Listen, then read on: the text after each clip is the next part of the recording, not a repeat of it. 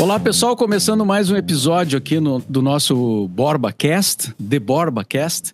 E hoje eu estou recebendo aqui mais uma vez, já fizemos dois episódios aí do, do, do, podcast, né? O Marcelo Ferla, jornalista, que vai falar sobre discos que uh, foram lançados em 1986 são listas. Agora temos várias, vários aniversários, né? Discos que fazem 20 anos, 25, 30, 40, 50. Então, a cada ano tem uma leva de, de, de, de discos de aniversário. Então, a gente escolheu para esse uh, um grupo de discos de um ano que foi muito fértil para a música pop, né, em geral, que foi o ano de 1986, tanto um, estrangeiro quanto nacional. Então, a gente escolheu alguns, não são todos, evidentemente, né? Porque é muita coisa mas a gente vai fazer uma, uma, uma repassada aí nesses discos que foram lançados em, em, em 86. Uh, ah, eu separei também aqui algumas coisas que aconteciam no mundo em 86, mas antes de entrar nesse, nesse, nesse, nessa questão dos discos, primeiramente, bem-vindo, Marcelo, mais uma vez aqui ao, ao podcast. Fala, Mauro. Sempre, sempre um prazer, mas a primeira vez ao vivo em cores também, né? Maravilha. E agora com, com imagem. Com imagem. Eu tô com uma camisa preto e branco aqui, devia vir colorido. Devia vir com uma camisa da Holanda laranja, mas eu vi com uma da Alemanha é, tradicional aqui, é, Beckenbauer e afins, 74, embora a gente vá falar de 86, porque nem sei, é por causa do Kraftwerk, talvez, né? Enfim, grandes bandas Sim. alemãs. Sim. Não, mas eu acho que tá bem, tá bem assim. Eu acho que é uma, uma, uma boa camiseta. e antes de, de entrarmos nos, nos, discos, o Ferla, tu agora trabalhou num projeto aí que uh, foi bastante comentado, apareceu bastante nas redes sociais, né? Que é o, o, o filme Dreamer, uh, feito com uma espécie de, de, de, de resgate assim do trabalho da ligação musical do Pedrinho Sirotsky com a música, né? E eu não sei se esse é um bom resumo do, do, do, filme, mas aí tu pode nos explicar melhor que teve locações fora do Brasil, a Flávia Moraes fez a parte de, de, de vídeo, né? Uma equipe é, boa aí, tu fez a parte de roteiro, né? De texto. Isso.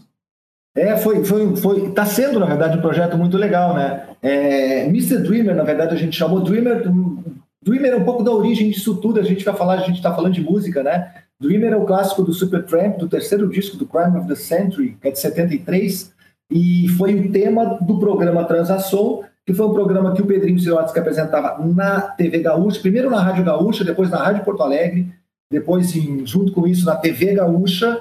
É, é um programa que substituía o Sábado Som do, do teu amigo, do nosso amigo Nelson Mota, né? O Sábado Som, o Nelson Mota fazia o Sábado Som na Globo, e no Rio Grande do Sul, o Pedrinho apresentava, de alguma forma, o mesmo programa, fazia as cabeças, é, mas passava os mesmos clipes no primeiro momento, que era o Transação. Né? O Transação foi muito influente para quem tem aí 40, 50, 60 anos, acho que muita, todo, mundo viu o Transação. Depois de ser um programa de uma hora, ele é, no sábado, ele foi um quadro do Jornal do Almoço durante muito tempo, e era muito legal o Jornal do Almoço, aquele programa, o programa da família gaúcha, né? É, com o Pedrinho, com ali 17, 18, 19 anos, cabeludo, falando do Led Zeppelin, enquanto a gente comia lá um, um arroz com feijão e, e bife, estava lá o Led Zeppelin, cara, meio-dia no Jornal da Moça, era muito legal. Então o Pedrinho se tornou um cara muito influente durante cinco anos. Ele também foi um dos pioneiros, junto com o Cascalho, junto com o Gomes Dolio, de algo que a gente fez bastante, né, Mauro? Que foram as festas itinerantes pelo interior do estado. O Transação também foi uma festa itinerante por Porto Alegre e por todo o interior. E, e durante depois de cinco anos, o pai do Pedrinho, o Maurício Sirotes, que chegou para ele e disse: Bom, agora está na hora de tu parar de brincar de ser artista e vem ajudar nos negócios da família. A RBS estava no momento de crescimento, né? O Pedro, então, interrompeu seu, seu sonho. Essa é a história do Mr. Dreamer. Interrompeu esse sonho, ficou durante 40 anos é, trabalhando nas, no, cargos corporativos da RBS, depois de projetos próprios do Pedro, é, que a gente brincou de hibernação, né? Ele, a gente transformou isso na hibernação, e agora o Pedro, com 64 anos, ele resolveu que ele quer voltar a trabalhar com música. Mas, enfim, fomos para Dublin, conhecemos uma garotada lá que trabalha com música entre 18 e 22, 23 anos. Escolhemos um garoto, que é o Alan aqui, e o Pedro ficou durante uma semana com esse garoto falando sobre música, sobre o sonho da música, sobre é, tecno, novas tecnologias, como se relaciona, enfim, todo um processo de ficar com um cara completamente desconhecido, numa cidade completamente desconhecida, é, tentando entender qual é a relação. Se, se esse, um jovem como esse ainda ama música, como Pedro armou lá atrás. Em resumo, é isso. O doc está disponível no Now e no Globoplay. Foi um trabalho muito legal de fazer. A gente está conversando sobre fazer uma continuação como série e vem outras coisas a, a, partir daí, inclusive por essa quase que esse compromisso que o Pedro barra Mr. Dreamer toma no doc de dizer que ele quer agora é, entender e ajudar de alguma forma os jovens a se relacionar com a música. E aí vem umas coisas pela frente. Então o Mr. Dreamer terminou é, o documentário, o docudrama, como a gente acabou transformando. É, ele está no ar, como eu falei, ele está em streaming né, no, no Globoplay, mas eu continuo trabalhando com algumas coisas é, nesse projeto, agora no projeto Mr. Dreamer, ele vem algumas coisas bem legais pela frente, inclusive com algumas das pessoas que a gente vai falar aqui na sequência dos discos. É, eu vou deixar aqui o, o site mrdreamer.net, é, o Instagram, arroba mrdreamer, para seguir lá novidades e, e, drops e algumas histórias bem legais que a gente está trabalhando em torno do documentário. E tá, e tá de graça no, no Now e no, e no Globoplay, repetindo aqui, fazendo o meu comercial, Mauro. Inclusive, quando tu estava lá em, em, Dublin fazendo a, a história do, do filme, tu me mandou uma foto do Tim Lizzy, na, do, aliás, do, do cara do Tim Lizzy, né? O Philip vocalista. Linot. O Philip Linot. Exatamente. E, e, tem uma estátua dele lá, né? Aí tu me mandou a foto do, da, da, da estátua. Estátua do Philip Linot, tem estátua do, se não me engano, do Roy Gallagher, tem um monte de gente lá que tem estátuas pela cidade, eles, eles trabalham muito bem a tradição uh, irlandesa de música de Van Morrison, do U2, do Fontaines DC, que é mais novo. A gente foi lá um pouco por causa do Fontaines DC também, e, e, é curioso também que quando a gente estava lá, a gente tentou entrar no show do Inhaler, que é do, do filho do Bono, só que não tinha mais ingresso, a gente até ia entrar no, no, no documentário também, se a gente conseguisse falar com eles, mas foi, foi um pouco em cima da hora e não rolou. Mas essa tradição que Dublin tem com a música, é, eles, eles sabem trabalhar muito bem. Seria muito legal que Porto Alegre tivesse, né? Eu, eu, eu é, me ressinto muito de muitas coisas daqui e tem um nome especificamente de um artista porto-alegrense é, que nos deixou, infelizmente, há, alguns, há algum tempo, eu não consigo entender, que não tem homenagem, que não tem o nome do viaduto ou da Mauá, que virou, voltou a ser aquele. Da Mauá, não, daquela Castelo Branco, sei lá que para mim legalidade. É um, da legalidade. Imagina que é o Nico Nikolaevski, cara. O Nico é um gênio, é um gênio. Eu era amigo do Nico, pude, pude frequentava a casa dele, vi ele, ele compondo, escrevendo, tocando. É um cara absolutamente fora da curva. Eu estou falando de artista nacional, assim, sabe? Realmente, eu, eu venero ele, assim, acho ele fantástico. Cara, sabe? Não tem Tá nada do Nico em Porto Alegre. Como assim? Não tem nada do Nico aqui. Sabe? Não tem uma homenagem decente para ele, que deveria ter. É claro que a gente tem o Psyne, tem os roqueiros todos, né? Nessa tradição inteira. Mas, enfim, é, gostaria muito que, que Porto Alegre entendesse, venerasse um pouquinho, venerasse mesmo, é essa palavra, é, os seus grandes artistas, e são muitos, eu citei um, citei dois, mas enfim, tem vários. Eu gostaria muito que, que a cidade tratasse os artistas como o Dublin trata, por exemplo, o Felipe Lino, do Tim Lizzy, o, cara que o, o Mauro Borba fez uh, um hit, pelo menos, na Ipanema, né? E que foi apelidado de Zoinho, por causa da capa do disco, né? É isso? Ah, uma pena não ter, não ter o disco não agora tem, aqui. né? Mas a gente pode botar a foto depois, a gente pode Boa. editar a foto aí. É, o, é que tem aquele disco solo dele, né? Do, do, Old of Liberty, né? Old, Old Liberty, Liberty. É um clássico. É, com a participação do Mark Knopfler na guitarra. Que é, tocou muito na Ipanema e era tinha um folclore dentro da rádio porque a Mary Mesari tinha medo daquela capa. Ela, ela dizia que tinha medo do olhar dele, né? E aí a gente sacaneava a Mary Uh, colocando o disco e sempre aparecendo, assim, uh, deixava no estúdio o disco em cima da mesa, em cima de algum lugar, ela entrava e dava de cara com aquele, com a capa do disco, e ela dizia, ah, eu tenho medo desse, desse do, eu tenho medo desse homem, ela dizia. E era engraçada. No fim, acabou virando uma piada, né? É, Mas, enfim, é, é um disco muito legal aquele. Então tá, assistam o filme lá, né? E confiram essa história aí da qual o Marcelo Ferla participa. Uh, vamos passar para os discos, então?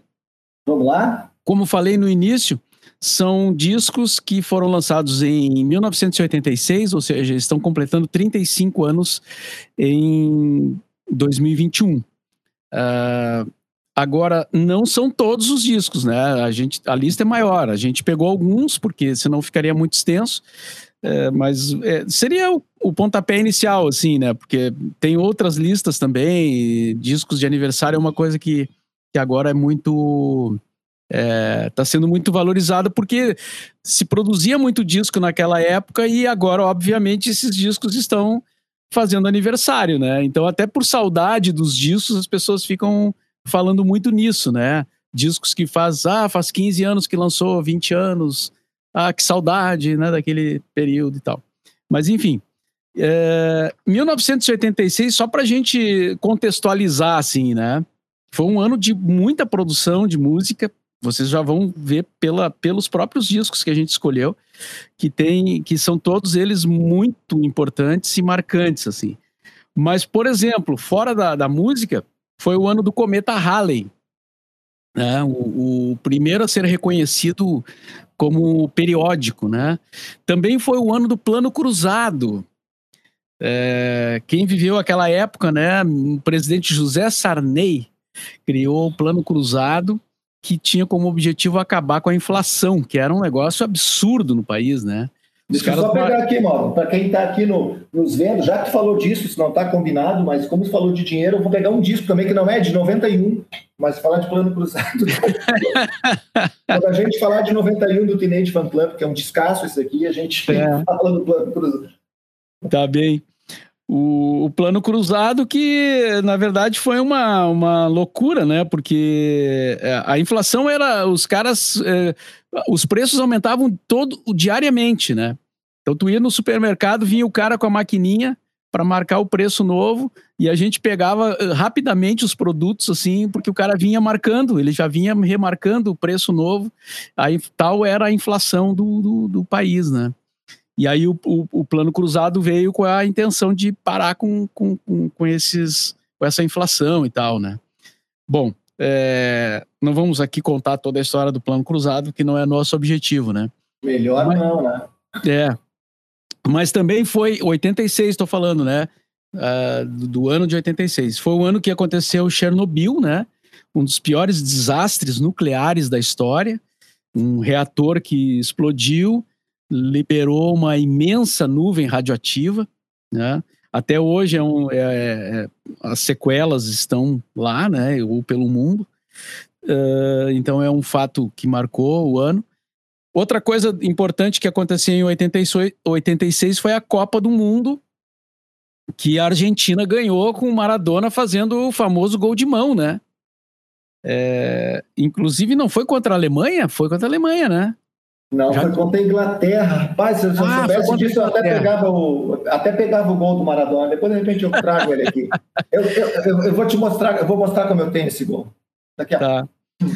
E então, e o Maradona deu a célebre frase, né, que é a la mano de Dios, que, que, que fez o, a, o gol da vitória argentina. Também foi o ano dos Cavaleiros do Zodíaco, né, que entraram nas telinhas japonesas em 11 de outubro daquele ano de 86. Uh, no Brasil saiu bem depois, né? Em 94, que entrou na Rede Manchete. E também foi o ano do filme Curtindo a Vida Doidado. Eita! Que é legal. Filme divertido, né? Sessão e... das duas, pura. Sessão das duas, é, com muitos hits, né? Da, da na trilha, é, muitas músicas legais e tal. Era isso, só para contextualizar o que acontecia no mundo, mais ou menos, né? Em 1986 e então a gente vai pegar aqui discos que foram lançados nesse ano E, e, o primeiro já é um, um, um, absurdo, assim, né? De importante, de clássico. É considerado por muita gente o melhor disco da banda, uh, o mais influente, talvez. Estou falando dos Smiths, né? E o The Queen is Dead. Que... Deixa, deixa eu fazer um contexto, contar uma historinha rápida. Que eu troquei uma mensagem uh, por WhatsApp com o Mauro rapidinho antes de a gente de a gente entrar no ar e se preparar um pouco, né, para não entrar totalmente cru, é, embora não tenha nada decorado aqui, mas aí assim eu tenho, eu tô aqui no meu no meu escritório, no meu home office e eu tenho, como Mauro, a gente tem muitos discos, né? Eu trabalhei em gravadora, trabalhei em rádio, trabalhei em revista, em jornal, então a gente ganhou discos a vida inteira, então a gente tem bastante discos, mas eu tenho especificamente aqui atrás alguns CDs que são CDs uh, de artistas mais legais ou mais importantes em algumas instantes, e eu tenho do meu lado a, um número de, de alguns vinis que são os vinis mais legais, que é uma seleção. E quando o Mauro fez, me mandou a lista, eu comecei a ler, eu me dei conta que sem precisar ir na minha outra sala e pegar, eu, eu tenho hum, tinha 80% desses discos à mão aqui do meu lado. Então eu propus, eu falei para ele, vou, vou, pegar os discos e vou mostrar. Então, na verdade, eu não precisei nem, nem catar, realmente são discos muito importantes. O que quer dizer que esse ano de 86 é muito importante.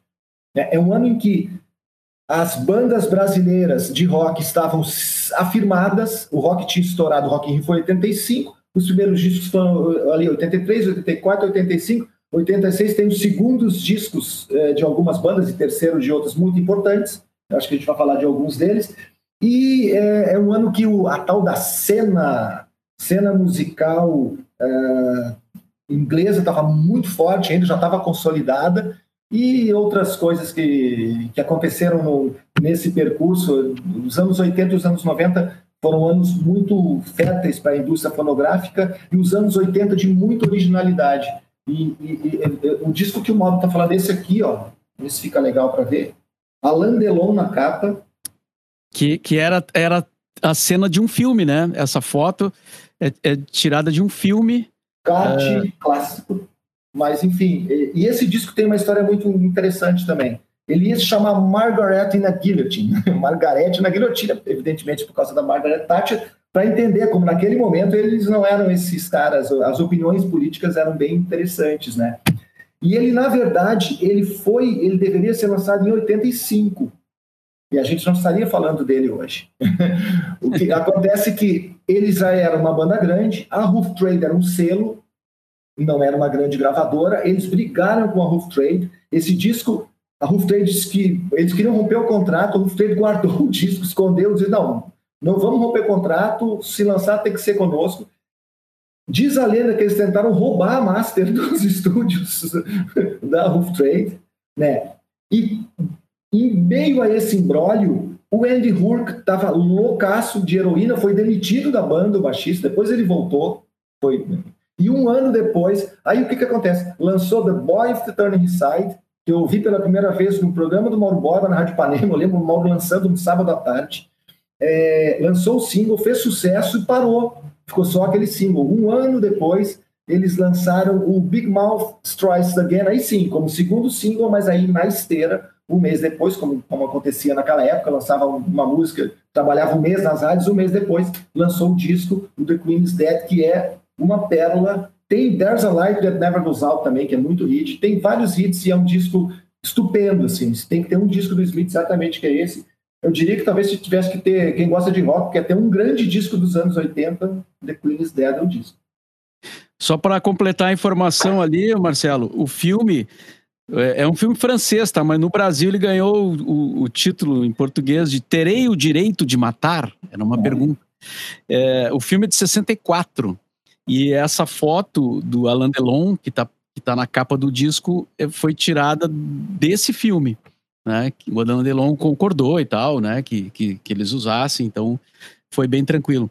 E sobre o, o, o primeiro single ali, né, o, o, The Boy with the Thorn His Side, uh, realmente foi, foi o primeiro que chegou aqui uh, em Porto Alegre uh, antes do disco, né? Chegou um uhum. single que eu, eu tenho ele aqui, inclusive. Ele, é, eu acho é que um... eu tenho, até estou procurando se eu tenho aqui a mão também. Ele tem só duas, três músicas, eu acho, né? Do, de um lado é o The Boy e do outro lado tem outras duas músicas. Isso, e, e quem, quem e lançou tá primeiro. Diga, diga. Quem lançou primeiro na Ipanema foi o, o programa Maldita Hora, que tinha o Marcel Plácio, o Jimmy Joe, o Billy, acho que eram os três, não lembro se tinha mais alguém, que Legal. fazia que, que eles conseguiam coisas importadas e tal, né? E aí eles anunciaram que iam tocar os Smiths e a gente já estava esperando os Smiths, né? A gente já ouvia Isso. falar e não vinha, não vinha. É. E, e eu... aí. Não, eu lembro que eu ouvi no, no, no, no teu programa, não, não, lembrava, mas o Maldita Hora lançou muitas coisas, muitas Sim. coisas, muitas coisas. Eu achei aqui, ó, é o Truman Capote na capa. Os Smiths não colocava ninguém dele, e não eram eles nas capas dos singles. Eram, era Elvis, era Sandy Shaw, e esse é com o é, Truman Capote. É sensacional essa foto, né? Escritor, né? Escritor no Brasil, porque também muda, tem o Rubber Ring e o Asleep no lado B, ó. E no lado A tem, aqui ó, lado B, e no lado A tem The Boy with the Turn in His Side. Grande clássico, né? É, Genial. Sem dúvida nenhuma. E, bom, e só para complementar, uh, a, a, música tem Some Girls Are Bigger Than Others, que é também né, fantástica, e o There's a Light é, é uma música que eu sempre toco na, na Festa Boys ao, ao longo dos anos, né? E as pessoas cantam junto, é uma maravilha, assim, é um hit, é um hit, é, aquela hora de quando é, todo mundo já fica esperando, assim, né? É, é, é, essa música e o Enjoy the Silence do Depeche, que as pessoas cantam a plenos pulmões, assim, tipo, a mil mesmo, né? Então é, é muito legal. Bom, acho que de Smiths era, era isso, né? Podemos passar para um, um outro nacional agora? Vamos lá. Uh, deixa eu ver qual foi a lista que tu me mandou aqui. Acho que é Legião Urbana agora, né? Ah, é, é Smith de novo, só que em português, né? aí, a gente, aí a gente tira a originalidade, né? Sobretudo nesse. É. O 2. O 2. Legião Urbana 2, que é outro é. que tocou quase que inteiro nas rádios, né? Impressionante é o que esse disco tocou. É, músicas que ocuparam as paradas, né? Também lançado em 86. Ficou entre os 100 maiores discos da música brasileira feita pela Rolling Stone Brasil. E tem, olha só, Eduardo e Mônica, né, que foi impressionante. Índios, que também é impressionante. Uma música que foi regravada por um monte de gente, né? Quase sem querer. Isso só para falar assim das que as que mais apareceram, né? Mas tinha umas músicas que não foram tão sucesso, mas que eram muito legais, assim, que a Ipanema tocava muito também, que é a Andréa Dória, por exemplo, né? E, então é um disco fantástico. Aí Tempo Perdido, né? Eu acho que Tempo Perdido foi a que fez mais sucesso e foi a ah, primeira, né? Que é muito Tempo clássico. Eu, eu, eu, aqui, esse é o encarte. O disco que eu tenho, esse aqui é o encarte. Se não me engano, essa foto é com o Marcelo Bonfá. É, mas é, esse é o encarte. Algumas é, edições desse disco, é, é, essa é a capa. Eu tenho a versão que o nome Legião Urbana e a palavra 2 aqui, aqui são em alto relevo também, tem várias versões né, diferentes desse disco, porque o que aconteceu em 86 exatamente é que faltou insumo no Brasil, né? Então o, as capas dos discos eram com, algumas eram com um material bem inferior é, por conta, enfim, né? Eram outros tempos. O Brasil estava voltando ainda, tentando voltar a entrar nos eixos depois do, do regime militar daquela época, não de agora, né? E aí a gente estava sofrendo essas questões, faltava insumo, espero que não falte. Quer dizer, está faltando vacina, né? Enfim, está faltando, tá faltando insumo de novo, de qualquer maneira. Só que é mais grave agora, né, irmão? É mais grave, não é, não é só por causa da capa do disco. Deixa eu pegar Sim. uma coisa que eu esqueci aqui, ó, que é um item um pouco de colecionador também, que é um pôster. É um pôster do, do The Boy aliás. Ah, que legal. Hum, acho que dá para ler aqui. Quem está só nos ouvindo, eu estou mostrando aqui, né? Está mostrando um pôster dos Smiths, é. É, lançamento do disco na Inglaterra em junho de 86. Exatamente, 16 Maravilha. de junho de 1986, na Inglaterra. Muito bem. Só sobre, sobre o Legião ainda, o, nesse lançamento desse disco aí, o Legião fez talvez os maiores shows, né? Porque ele já tinha feito, já tinha estourado o primeiro disco, já tinha se tornado uma banda é, enorme no Brasil, e quando saiu esse dois aí, foi, aí foi loucura total, né? No Gigantinho, aquele show de lançamento com ingressos falsos, aí tinha muito mais gente do que cabia no Gigantinho, era, era uma multidão dentro do Gigantinho, era uh, ficou pequeno, né? Porque como tinha ingresso falso, entrou gente muito mais do que deveria, né? Então foi uma. Já começou assim a selvageria nos shows da Legião, né? Que depois acabaram eh, trazendo um monte de problemas para a banda, né? Lá em Brasília teve aqueles incidentes com a polícia, e aí o Renato Russo depois acabou parando de fazer show, né? Daí não queria mais fazer, enfim, é uma longa história, assim. É Mas... isso, 86 foi o ano que essas bandas, bandas realmente ficaram grandes. A gente fala, o primeiro disco da Legião, a gente lembra hoje de vários hits e tal, mas o, o, o ano mesmo do estouro foi 86. Né? Aí eles ficaram com outro tamanho. Tanto que 85 eles fizeram show é, no Petrópolis Tênis Clube, eu acho que tem, eu acho que é aniversário da Ipanema me parece que tem um show da Legião, né? Era uma banda em, em, crescimento, mas o estouro foi aqui e, e aí sim a gente a gente teve uma, uma ascensão absurda. Só o RP, só RPM foi maior. E a gente teve ainda em 94 um show também no Gigantinho. Esse show eu trabalhei. Eu tinha começado, acho que um dos primeiros shows que eu fiz pela Zero Hora foi, foi punk. Foi complicado também. Superlotação, ingresso. As histórias se repetem nesse país, né, irmão? E Sim. foi bem, foi, foi bem complicado também. E logo depois a Legião parou de fazer show porque não dava mais.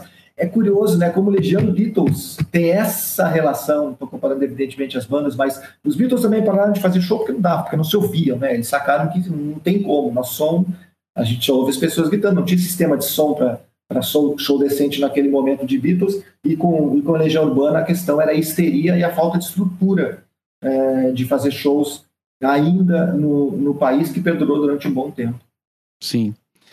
Bom, seguindo então com os discos que estão fazendo 35 anos, né, uh, em 1900, lançados em 1986, fazendo 35 anos agora em 2021, a gente volta agora para os estrangeiros e vem aí um, um, um grande hit, né, que é, é o Prince, o disco Parade, que tem o Kiss, que é até hoje a, a música mais famosa do Prince, né? Aquelas músicas que toca no, no, no barzinho, né? O, o que não pode faltar na festa, né? É impressionante o sucesso que essa música fez, mas o disco todo é muito bom, né? O, é o Prince ali na sua essência, um cara que tocava muito bem, tocava guitarra, é, cantava bem, é impressionante a qualidade musical, né? Do, do, do Prince que, que aparece já aí. Eu, eu, não preciso falar do tamanho da música black né, no mundo. Assim. A gente sabe que tudo tem muita coisa inacreditável de lá. Assim. Tem, tem grandes, grandes, grandes artistas. Mas assim, com exceção talvez de Miles Davis, que daí entra um, particular, ou junto com Miles Davis, e eles têm um disco junto pirata, inclusive, que eu tenho, que é um Black Album pirata deles. Eu acho que o Prince é o maior artista da música black mundial, assim, maior do que todos os outros, mesmo, sabe? E eu sei que, que é, como eu falei, tem, tem, tem James Brown, tem Ray Charles, tem, tem Steve Wonder. É uma concorrência muito difícil. Mas o Prince cantava maravilhosamente bem, é, compunha espetacularmente bem, produzia inacreditavelmente bem, tocava todos os instrumentos com virtuose. É, era um grande artista de palco, dançava. Cara, o cara é demais. A imagem dele é maravilhosa. Esse disco Kiss, que foi, a música Kiss foi, foi primeiro na top 100 na, na Billboard, né, na grande parada mundial, é, e esse disco é uma trilha sonora, as pessoas até, é, é do, do, filme Under the Cherry Moon. Aí uma coisa que o Prince não fazia muito bem, porque Under the Cherry Moon é um, é um filme agridoce ali, meia bomba, assim como Purple Rain, é legal de ver e tal, mas a historinha é meio boba, assim, o Prince vira o, o grande herói, mas é, como músico, eu acho absolutamente inigualável. Assim, uh, Prince é um cara que eu venero uh, demais. E Kiss é, de fato, uma música espetacular. Inclusive, no disco aqui na edição brasileira tem isso, a trilha sonora do The, The Cherry Moon. A edição brasileira, mas está escrito em inglês, curiosamente, né? Uh, e a música que aparece aqui, o single, é, é o Kiss. E tu, tu viu o show dele no, no Brasil? não sei se foi no Hollywood. Foi no Hollywood Rock ou no Rock in Rio? Agora... Não, foi no Rock in Rio. Vi dois shows dele. Foi no Rock, Rock... in Rio. No Rock in Rio 2, né? No Rock, Rock in Rio 2, 2 Maracanã. Ficou pequeno palco, aquela é. coisa assim. São os dois artistas que, que, que eu vi fazer o palco, um palco gigante, ficarem pequeno, assim. É, e, e, no mesmo festival. É, eu lembro do Beck, por exemplo, que é um grande artista, ele sumia no palcão, sabe? Não é show grande. Eu vi o Neil Young com, com uma banda, com o Crazy Horse, tocar no Rock in Rio e parece que eles estavam tocando na garagem de casa. Parecia que estava no opinião, vendo o show pequenininho, sabe? Cara a cara, assim. É, genial. E o Prince, cara. O Prince, assim, ele era grande em todos os sentidos. É, é, só... E pequeno, né? Porém pequeno. pequeno. Né? Está não, perdão, é. perdão, atenção, atenção. Uma pena que o Prince tocou muito tarde, né? É, o show dele rolou já na madrugada, assim, né? E, e a galera tava, já tava meio cansada, assim. E, e, aí ele, ele se referiu a isso no show, né? Ele disse: Ah, eu acho que vocês estão meio cansados e tal, porque ele, eu acho que ele esperava uma, uma, uma receptividade maior, assim. Mas o show foi fantástico, assim, foi é, é ali que ali que eu parei para ver assim o guitarrista que ele era, né? Eu não me dava conta, porque nos discos não sabe se é o cara mesmo que tá tocando ou não é e tal, né? Não, não prestava muita atenção nisso. Mas no show, quando, quando ele to, tocava e a gente via ele tocando, eu disse: caramba, meu, é, é o cara mesmo que faz aquilo. Então eu fiquei bem impressionado, assim. É, a correção é essa, a minha, que ele era grande quase tudo, menos na altura, né? menos na altura dele, né? Fala 1,58m, eu acho que é mais ou menos isso. Bueno, vamos em frente. Vamos passar para outro nacional, vamos alternando, né? Assim. Vamos lá. E agora vem o Paralamas Selvagem, que é, é o terceiro disco da banda, né? O terceiro disco de estúdio. Eles já tinham invadido o Brasil com o passo do, do Louis uh, já tinha, que era o segundo disco, e, e, esse já era o terceiro, né? Também entrou na lista dos 100 melhores discos da, da música brasileira da Rolling Stone Brasil, na 39 posição. E, e, é um disco que trouxe eles, a, a regravação do Você, do Tim Maia, e que ficou que foi um grande sucesso assim, né? porque a música já era muito conhecida. A novidade, uma parceria com Gilberto Gil, né? Começa o Herbert a, se envolver com a, com a música popular brasileira ali. E uh, o grande sucesso que é Alagados, né? Que foi claro. o grande hit, assim, do, dos Paralamas. Uh, de, de, de, todos os tempos, assim. Um, um dos grandes hits, né? Que o Talking Heads plagiou depois o Nothing But, But Flowers, né? Tamanha influência. Esse disco, mano, eu vou mostrar aqui a capa de novo, é igual. Pega o Not, Nothing, But, uh, é, Nothing But Flowers e, e o, o Alagados é, é, a mesma música. É, o irmão do Bi aqui na capa, o irmão do Bi Ribeiro, uma foto de acampamento do cara. Esse disco é muito importante. É o terceiro disco do Paralamas? É, mas na verdade é o primeiro do Paralamas. Porque o primeiro disco era né, tinha uma mistureba ali, mais de rock, eles estavam aprendendo a tocar, inclusive. O segundo disco fez muito sucesso, é que é o Passo do Lui, é um disco de ska, é um disco muito chupado também de Madness, de Selecta, das bandas de ska, a banda ali se afirmando, mas esse é o disco que o Paralamas começou a mostrar que era a grande banda original e autoral dos anos 80, o do rock brasileiro daquele período, mais do que todas as outras, na minha opinião. Esse disco é tão legal que ele, na verdade, é o disco dos anos 90, embora seja de 86, porque ele caberia nos anos 90.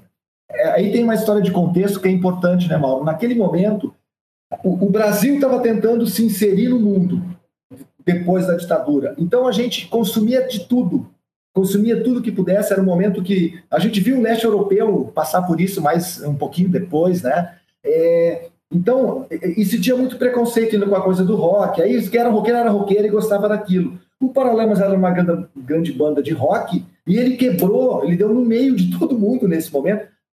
Sobretudo porque esse é um, um ano de grandes discos de rock, como Legião Urbana, como RPM, é, como Ira. E ele fez um disco que tinha música brasileira. O Alagados é uma música brasileira, uma levada totalmente, totalmente brasileira. Ele regravou Tim Maia. E a gente tem que lembrar que o Tim Maia estava meio esquecido naquele momento ali. Não era, você era o hit, mas o Tim Maia e o Jorge Ben, o Jorge Ben foi recuperado nesse século, sabe? O Jorge Ben era um cara esquecido um pouco em determinado momento no país. E o Paralamas fez a gente ver quem gostava de rock, estava aprendendo com rock, que é o seguinte, não, peraí, não é só rock que é legal. Então, eu acho que esse disco é muito importante para abrir a cabeça. Para mim, ele foi muito importante nesse sentido, né? De ouvir música brasileira, de entender as misturas. E quando a gente fala de mistura, a gente não está falando da década de 80, a gente está falando da década de 90. Né? E não por acaso, o Paralamas foi uma das bandas que entendeu a grande banda brasileira dos 90, que foi o Chico Sainz e a Nação Zumbi que era uma banda que fez muito sucesso, fazia muito sucesso no exterior, que o Paralamas puxou para abrir shows deles, mas que no Brasil era uma banda de culto, a gente adorava, mas não era uma nunca foi uma banda popular. O Chico Sainz apareceu no, na Globo, no Jornal Nacional, no dia que ele morreu. Num acidente que, que os caras. O que, que, é isso? Como tem tanta gente no enterro desse cara, entendeu? Então, é, e nesse sentido, o Paralamas, e esse disco é muito importante, depois tem outros discos muito legais deles. Gosto demais dessa banda e acho importante a gente ter esse contexto, sabe? De quanto Selvagem abriu a cabeça de a gente que estava gostando de rock, mas que de alguma forma, até porque o rock é um pouco assim, era induzido a achar que só rock que era legal. Certo. Seguindo então a nossa lista aqui, agora Agora a gente vai para um outro grande hit do pop dançante mundial, né? Estou falando do Pet Shop Boys e o disco Please, que tocou a exaustão em várias versões, né? Principalmente o, o Western Girls, né? Que é o talvez o maior sucesso deles, né? Talvez dê para discutir isso, mas sem dúvida está entre as três, quatro músicas mais tocadas do Pet Shop Boys, que por sinal veio a Porto Alegre, né? Veio fazer show no Gigantinho. É, faz, faz pouco tempo. Eu vi eles, não sei se foi no Gigantinho, eu acho que, eu, eu acho que ele veio, veio mais de uma vez, na verdade. Ele, ele veio no Pepsi on Stage, foi, esse show eu vi faz uns dois ou três anos. É, eu acho que eu tinha vindo um gigantinho antes, eu não estava aqui. Sim. E, e, eu vi, é curioso, é, é, a gente não combinou isso, né? O Mauro, antes, um pouquinho antes, disse, cara, vamos revezar, né? E, e, esse discurso que eu fiz do rock é mais ou menos o que eu queria falar sobre Pet Shop Boys. Esse disco de 86, naquele momento, e, e esse é um dos méritos é, do Mauro Borba, é, comunicador, locutor, radialista, uh, na Ipanema, de não ter preconceito a Mary também não tinha. Na verdade, a Ipanema como um todo é, começou, é, tinha essas pessoas naquele momento. Mas o fato de ser zero preconceituoso e de tocar, por exemplo, Western Girls e de tocar o Pet Shop Boys. É, porque havia muito preconceito nesse momento. Basicamente, e sem meias palavras. Assim, o Pet Shop Boys, muita gente não gostava, muita gente do rock, sobretudo porque era uma banda de viado. É, a, a história é meio essa, assim, cara. É ridículo, né? Ainda bem que a gente passou, está passando por esse, por essa, por esses absurdos. E esse disco é um disco de pop espetacular. É, é o Please, é o primeiro Pet Shop Boys. Eles têm uma discografia absurda, muito legal. Até hoje, eles continuam fazendo bons discos e eles fazem muitos discos. E esse disco é bom como um todo. Assim, o Western Girls é um, é um clássico, realmente é uma música fantástica, uma música é, refinada, né? É, com sintetizador. A questão do sintetizador era a grande novidade.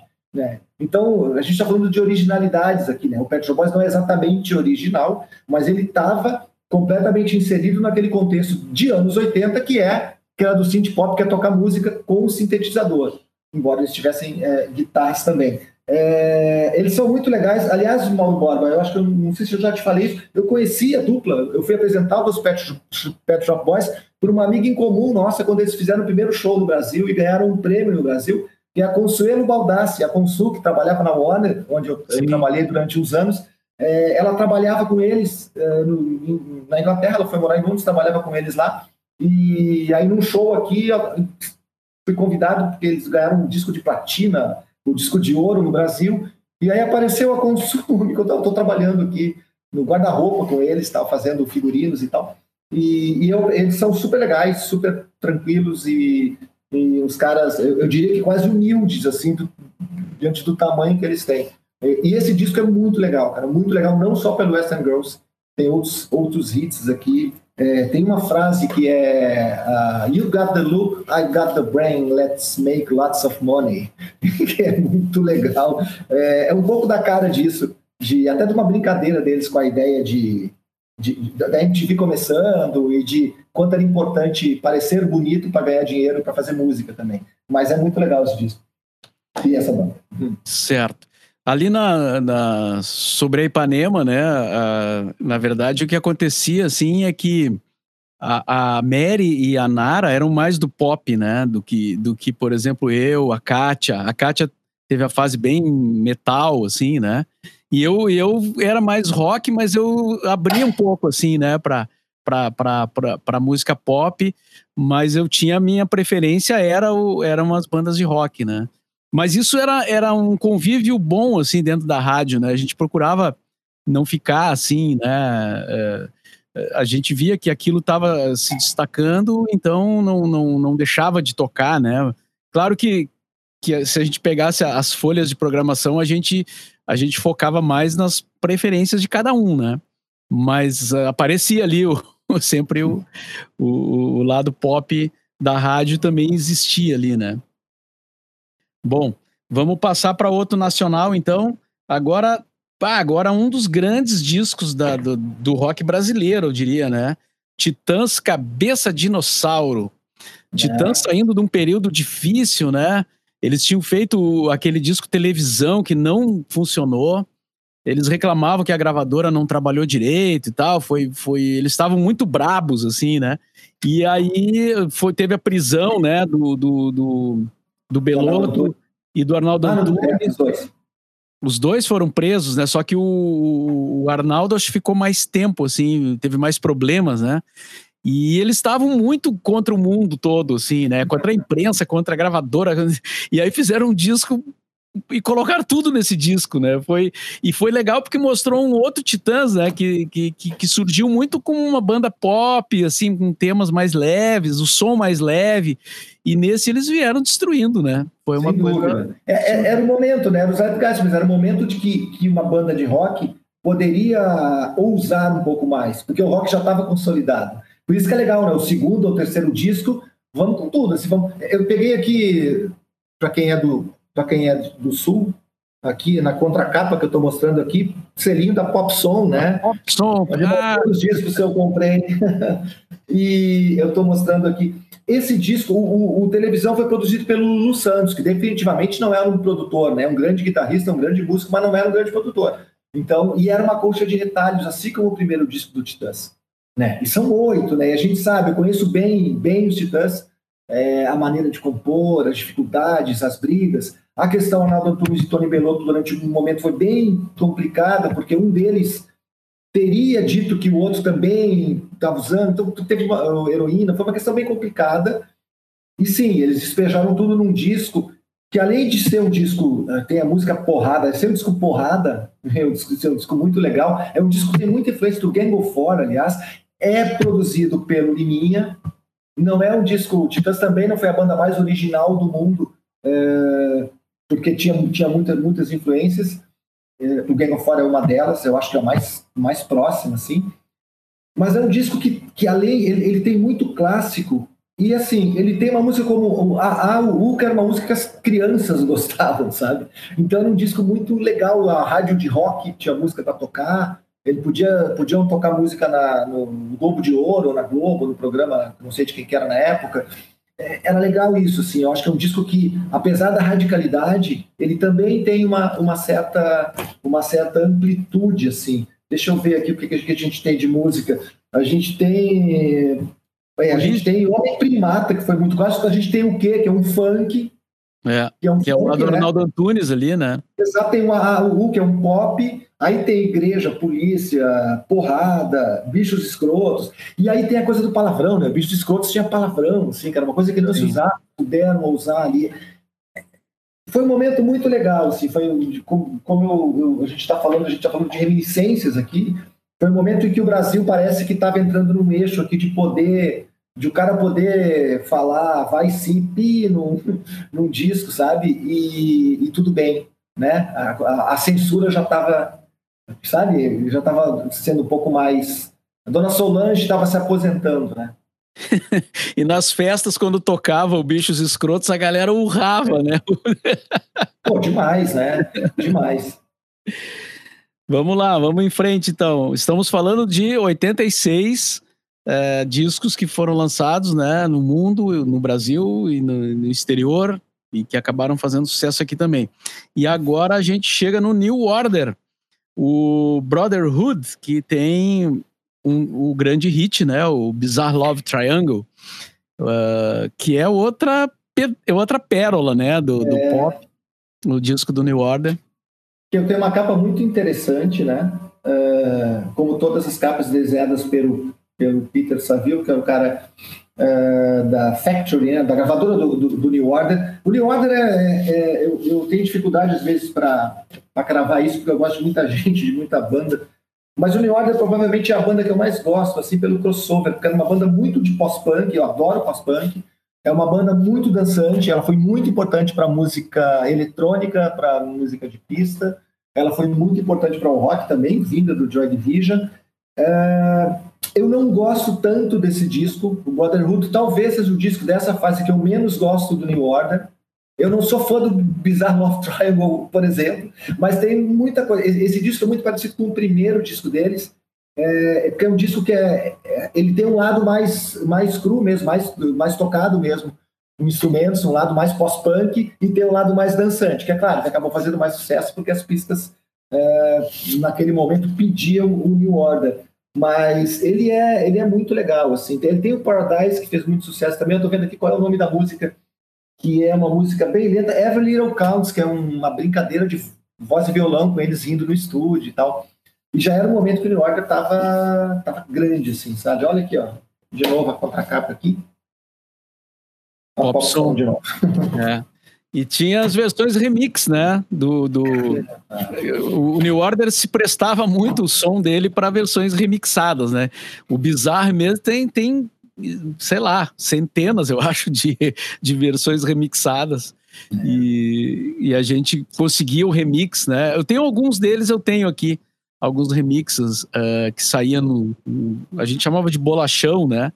Um disco single, assim, com, com o, o remix. É, acontecia naquela época, é, e também era o começo disso, o, as gravadoras começaram a sacar, primeiro lá fora do Brasil foi um pouquinho depois, mas começaram a sacar que é, os artistas, a, a, a, noite também definiu o que seria hit nas rádios. Então os remixes eram muito importantes porque tocava na noite, as pessoas gostavam e migravam as músicas para tocar nas programações das rádios. E sim, o New Order tem remix para tudo que a gente possa imaginar. Né? Era a década do remix, né?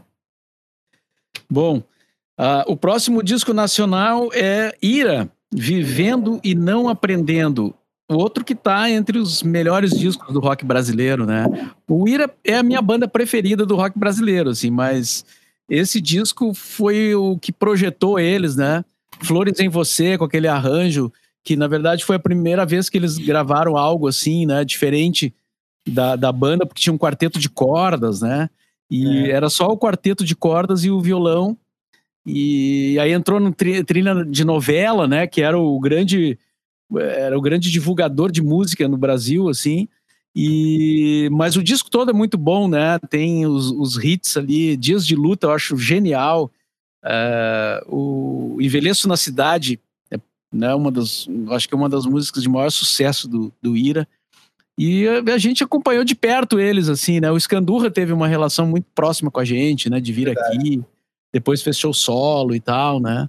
Daí teve a briga com o Nazi, o empresário, mas aí voltaram, então né, é uma banda que realmente é, assim, a banda paulista, né? Uma banda de rock paulista. É, o Ira, o Ira é uma banda muito querida, de fato, assim, eles são muito legais. De novo, não é uma banda original, né? O próprio Flores em Você, que foi a música que fez eles estourarem em função da novela, é muito parecido com os Smithers Jones, do The Jam, mas é, era um momento de aprendizado também, né? Era um momento, como eu falei, assim, o, o que vinha lá fora, o que se fazia lá fora, se queria fazer aqui. Era uma ânsia da juventude, assim. Eu quero me inserir no, na globalização. Eu sou do mundo agora, não estou mais preso aqui é, embaixo das botinas. Então, é, é, isso, então algumas músicas de fato são bem parecidas assim mas assim o Scandurra é um virtuoso na guitarra canhoto não tocava com as cordas invertidas é, muito criativo até hoje o Nazi é um cantor muito legal tinha muita atitude o Nazi foi um dos caras que foi muito importante para o hip hop brasileiro Inclusive nos shows ele fazia scratch, colocava, eh, parava de cantar e ia, ia, ia brincar nos toca-discos. Ele produziu aquele disco, acho, hip hop de rua, que era um disco que a gente tocou muito na Ipanema lá, que tinha o clássico Lagartixa na parede, se não era que é um parecido. Mas enfim, o Nas é um cara, um cara. Eles todos são muito, muito legais e muito ligados, assim. E o Ira estourou nesse ano exatamente por causa da novela. E tem uma curiosidade sobre, isso. O primeiro disco do Ira, que chama Dias, uh, Dias de Luta, é Dias de Luta? Não, é, é o Dias de Luta, que é o primeiro disco deles, não tem no Spotify.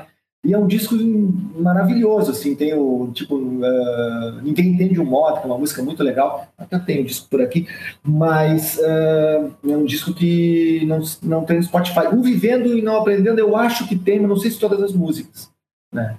É, mas a gente tem o vinil ainda, ainda bem. É, eu acho que saiu em CD também, também não estou certo. Mas é, eu estou contigo, assim, o Ira é uma das minhas bandas brasileiras prediletas. É, a minha banda brasileira predileta é, é o Feli, que é uma banda dos anos 80 também, que também é paulista, né, que não fez nunca o sucesso que se achava que ia fazer, mas é da turma do Scandurra, por exemplo. O Scandurra tocou em várias bandas paulistanas e paulistas naquele momento, né, Mercenárias, Smack, Voluntários da Pátria, era uma turma interessante ali. E, e o Ira também, é, a questão da atitude deles foi legal, em todos os sentidos, até, no, até nas coisas que não foram tão legais. assim Tem um episódio do, do Nazi indo na Folha de São Paulo batendo o Pepe Escobar, que era, que era jornalista. Mas enfim, outros tempos, e o nunca deixava muito, umas coisas muito baratas, assim, mas era legal essa questão da atitude.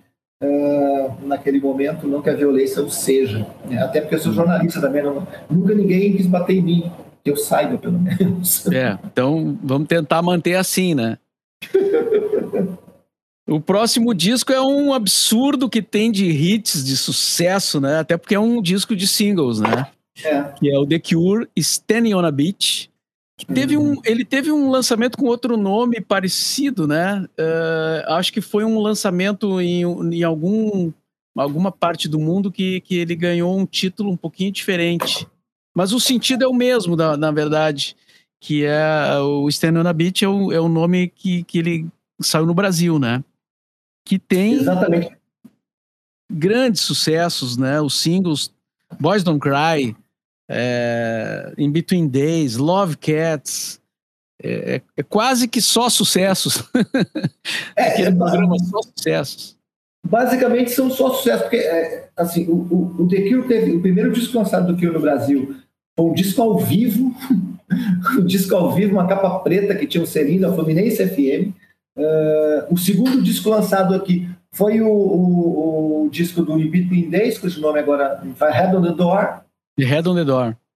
E aí tem a coletânea, porque eles vinham tocar, fazer show, aí depois teve, no show eles lançaram o, o que tem o Kiss Kiss Kiss Me, né, nos no shows no Brasil, inclusive o show de Porto Alegre. Então, Aqui a gente tem uma espécie de resumo de coletâneas de, de fato de singles, porque no mercado exterior, no mercado internacional, se lançavam singles das primeiras músicas, então é uma coletânea de singles e, portanto, das músicas mais importantes de cada um dos discos anteriores, onde algumas das músicas mais importantes dos discos anteriores do The Cure. E aí, assim, cara, é, é isso.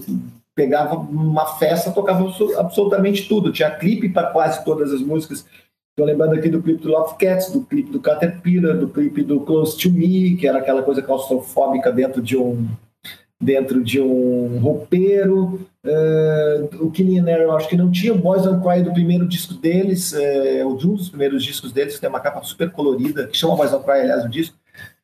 Cara, esse disco é. O, o, o, aliás, tem uma coisa legal disso. O The Kill descobriu que era uma banda grande quando veio para o Brasil e por causa muito disso aqui também. Eles, eles declaram isso, né, nos diários de, de shows.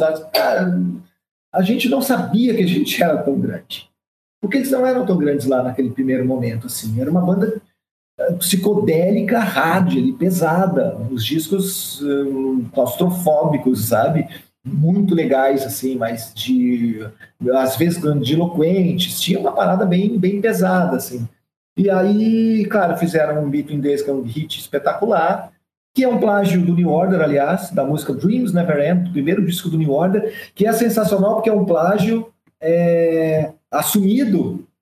E, e, tem uma entrevista histórica com um jornalista entrevistando o Peter Hook, do New Order, que fala o seguinte, cara, vocês não acham que não acham que é um plágio essa música? É, você, né, perguntou o que ele achava disso, ele disse, cara, se o The Cure tivesse ideia de quantas linhas de baixo eu plagiei deles, eles plagiariam muito mais a gente. Então tá tudo certo, né? Tá tudo em Mas, casa.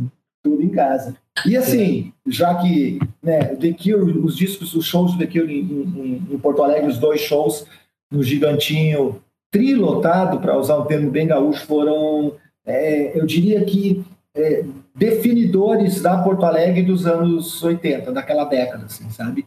eu acho que foram, foi talvez o momento mais emblemático do que, do que era a cidade naquele, naquele período ali.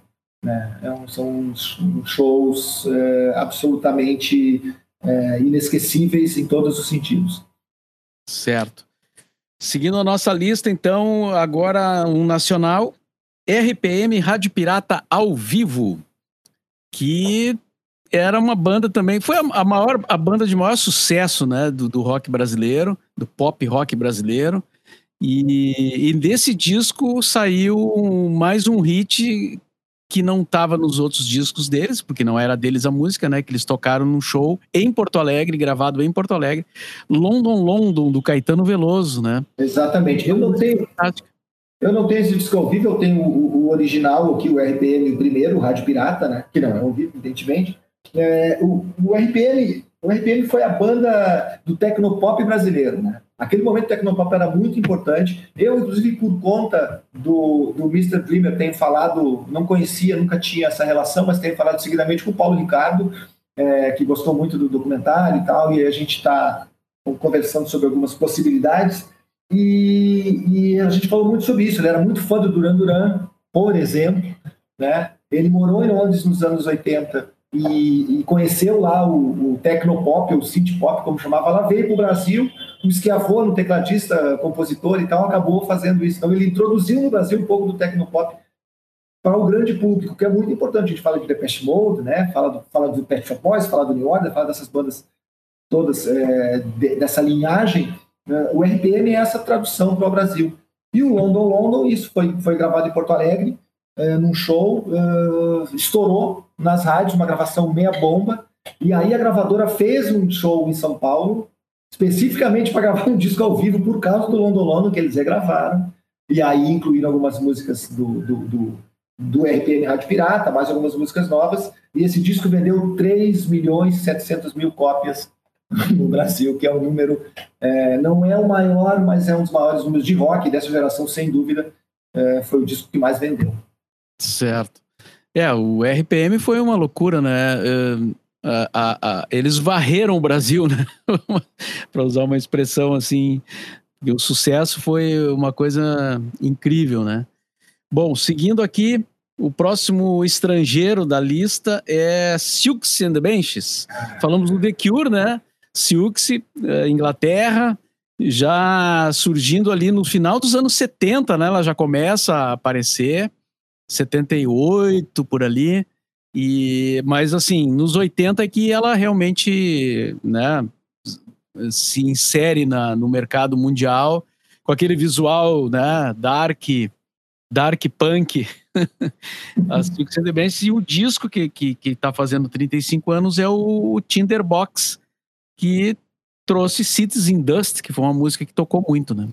Muito sucesso. O Morrissey que nos perdoe, mas a rainha dos anos 80 é a Susan the Bench, cara, sem dúvida é. nenhuma.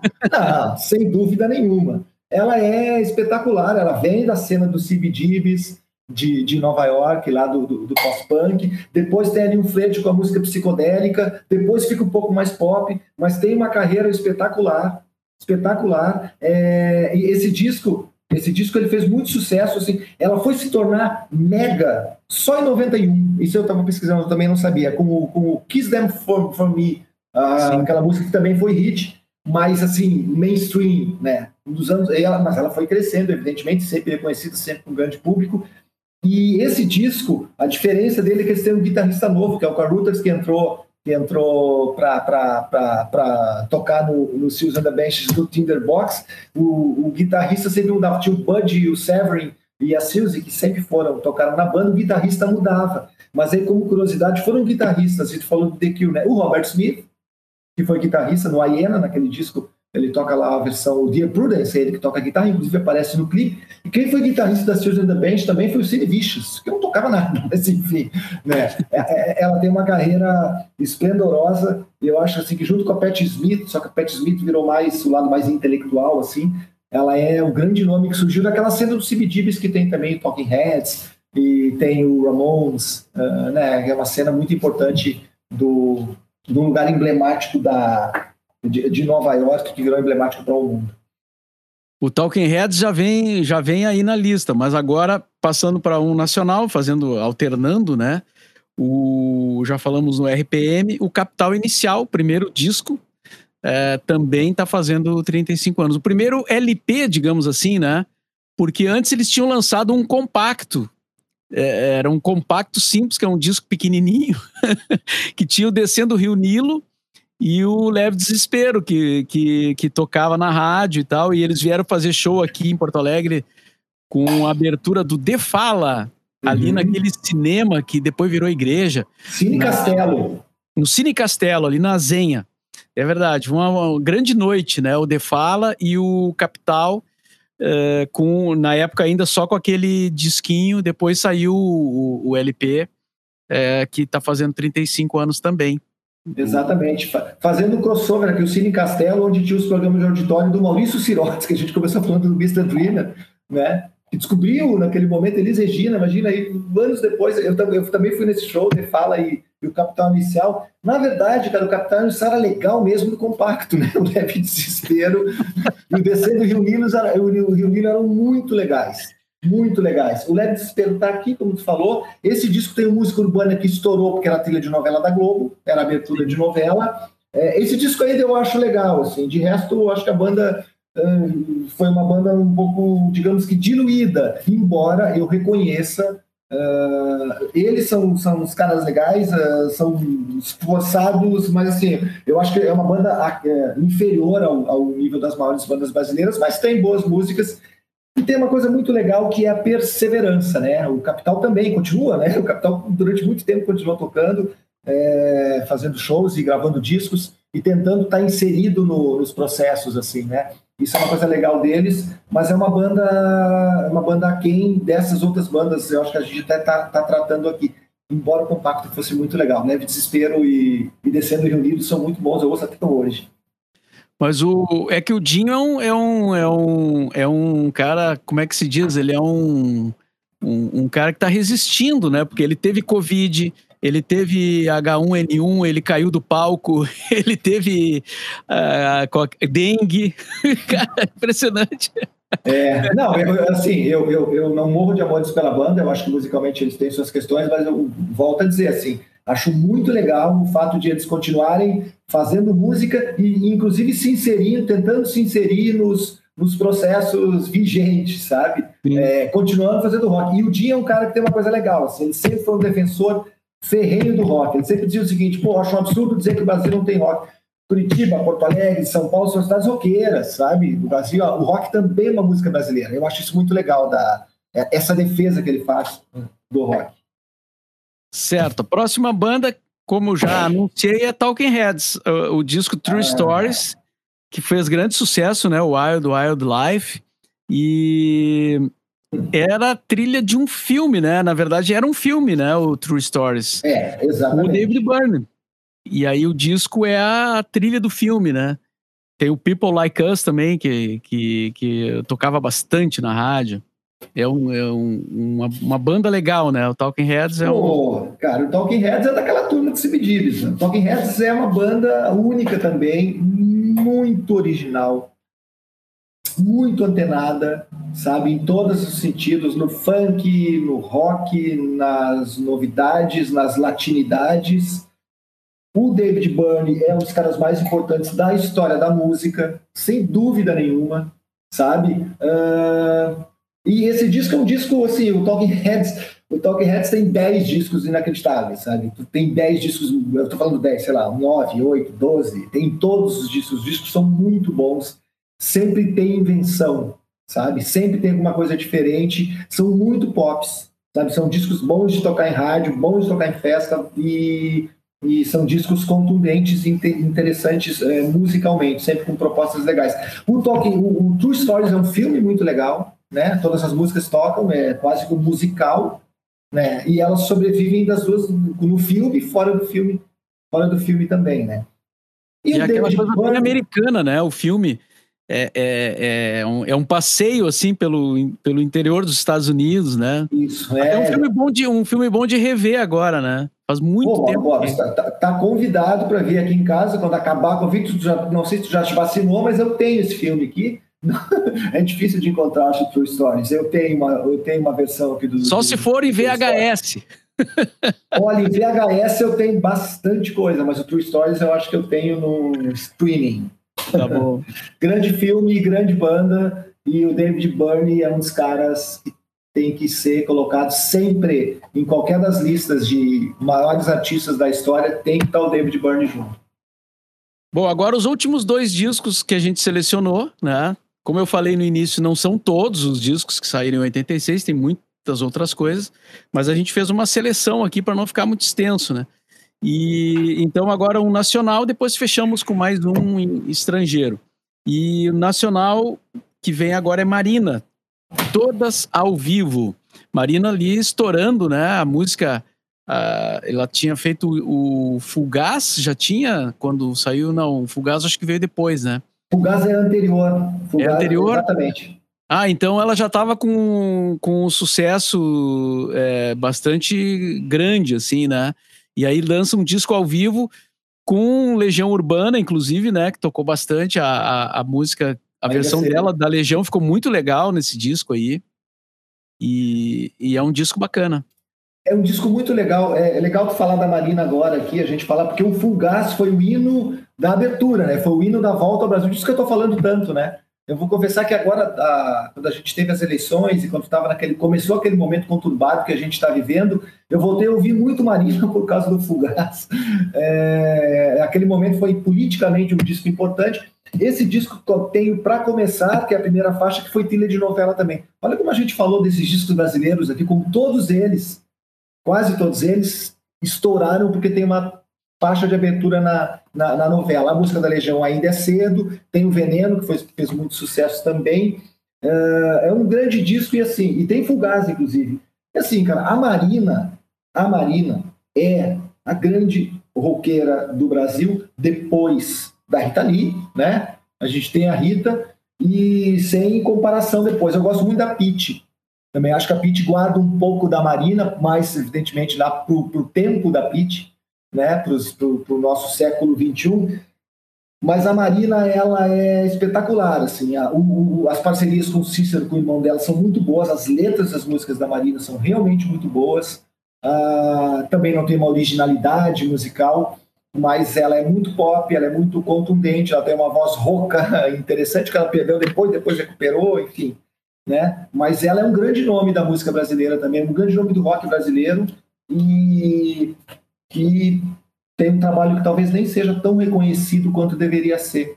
Uh, e muita coisa muito, muito legal. Mas, enfim, ela está aí ainda fazendo um trabalho muito, muito contundente, muito legal. E para fechar, então, uh, discos que estão fazendo 35 anos, agora um outro grande disco estrangeiro, né? Que é uma banda fantástica, que a gente ouviu muito, né? Em vários, em vários aspectos, assim, ela fez sucesso, ela, ela, ela, ela foi importante na, na, na, questão da música eletrônica, né? São considerados precursores, assim, de uso de, de, de, de coisas eletrônicas. É, a, a, o tributo ao computador, né? Eles já faziam lá no início, do, no final dos anos 70, início dos 80. Estou falando do Kraftwerk, e o disco é o Sex Object, que tocou também bastante né, na rádio. Muito clássico. Na verdade, é um disco... e tocava em festa, né? Que é uma coisa que pro Kraftwerk era, era, não era muito comum, né? O Kraftwerk era mais viajante, assim. E esse disco ele é, ele é um pop, assim, eletrônico, bem dançante, né? É, esse disco tem uma versão de remix. Na verdade, Mauro, Sexo Objeto é uma das músicas. Esse é o Electric Café, o nome É o Electric Café, exato. Exatamente, que tem o Music Non-Stop Techno Pop, né, que era um hino. Uh, o, o Kraftwerk, quando o Florian Schneider morreu há dois anos ou um ano, um dos integrantes, eu, eu escrevi um, um, uma matéria para Zero Hora sobre isso, dizendo exatamente isso. Assim, tá, vamos, vamos listar cinco bandas mais importantes da história do, do, do rock, da história dos, do século XX. Vai começar por Beatles, vai sempre começar por Beatles. Entre as cinco ali tem que estar o Kraftwerk. O Kraftwerk viu o futuro, o Kraftwerk definiu o que se ouviria de música a partir do, dos anos 80 e depois dos anos 90, e depois a gente sabe qual é o tamanho da música eletrônica hoje. Eles são, de novo, absolutamente criativos, absolutamente é,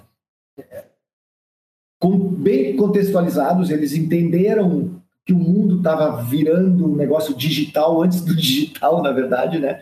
São originais, é, né? São extremamente originais e, e, são grandes, grandes melodistas. As músicas têm melodias maravilhosas, têm harmonias muito legais, só que assim, é, o, o Kraftwerk foi a banda que humanizou a máquina, sabe? De fato, assim. É, é era muito difícil. Como assim a máquina? É, não, não tá tocando instrumento, não tá tocando instrumento. Mas parecia que sabe? Eles conseguiram conceder isso e a gente tem vários herdeiros deles, lá o Daft Punk, que é uma, uma dupla espetacular também, que fez isso um tempo depois. Enfim, a gente não tem tempo para falar especificamente sobre isso, mas é uma banda, um quarteto, que também continua na ativa, absolutamente espetacular. E eles são antítese, Mauro Borba. Eu vou me permitir aqui a mostrar, um, antes de a gente terminar, ou para terminar, um outro disco muito importante de 86, que é esse daqui, ó, que é um disco do Replicantes, que, aliás, o nome ah, é, do Blade Runner, né? O nome é, é do Blade Runner, que humanizava as máquinas também, que, que, que tratava disso. É, esse disco aqui é o primeiro LP dos Replicantes, que chama O Futuro é Vortex. Tem também o compacto, com as quatro é músicas. anterior um pouquinho, né?